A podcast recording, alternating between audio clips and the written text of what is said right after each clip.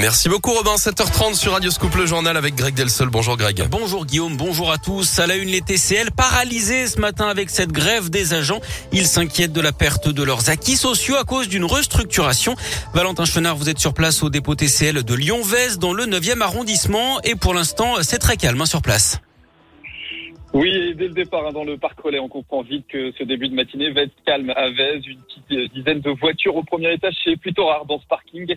Au niveau de la gare de bus, il n'y a pas foule. On pourrait croire même à une affluence normale. De nombreux bus y font escale.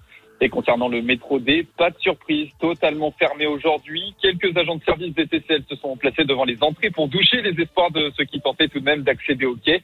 Des agents qui conseillent de prendre le bus en fonction des itinéraires. Ça devrait être plus compliqué au fil de la matinée. La journée de perturbation ne fait que commencer.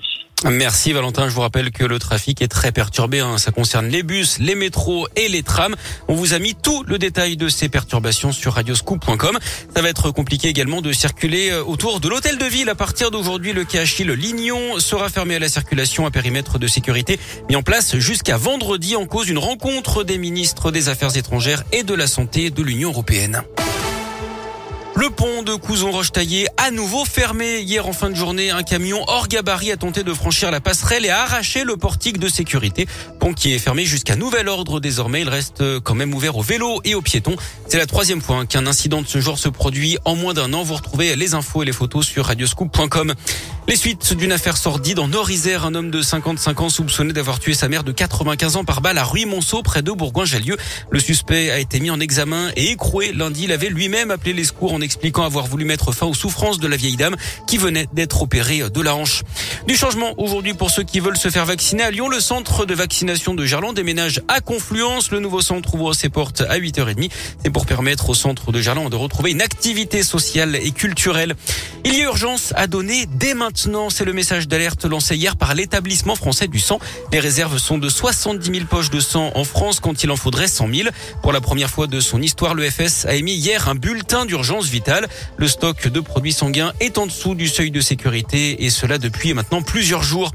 EDF annonce l'arrêt prochain du réacteur numéro 4 de la centrale du budget dans là une quarantaine de minutes de Lyon et ce pour une opération de contrôle suite à des problèmes de corrosion. L'association Sortir du nucléaire budget demande que des contrôles similaires soient effectués sur les réacteurs 2, 3 et 5. Notez que d'autres centrales sont concernées par ce problème dans le pays. Une nouvelle appli d'aide aux victimes de cyberharcèlement 3018, c'est le numéro d'aide d'urgence. C'est aussi le nom de cette appli qui permet d'adresser une capture d'écran pour documenter le harcèlement. Elle a été lancée hier par le ministre Jean-Michel Blanquer et permet également de discuter via un chat pour signaler des situations à risque, notamment dans le milieu scolaire. Et puis l'actu sport ce matin, ce sont les Jeux Olympiques d'hiver à Pékin avec des Françaises engagées en snowboard cross, notamment la lyonnaise Chloé Trespech qu'on avait entendu dans ce coupe matin. Les huitièmes de finale qui euh, se courent en ce moment. Et puis les filles de Lasvel et l'Ormelan Basket se sont qualifiées sans jouer en Coupe d'Europe. Elles ont profité du forfait des Russes de Siktigvar. Au prochain tour, les villes urbanaises affronteront les Polonaises de Lublin avec euh, le match aller en Pologne. Ce sera le mercredi 23 février.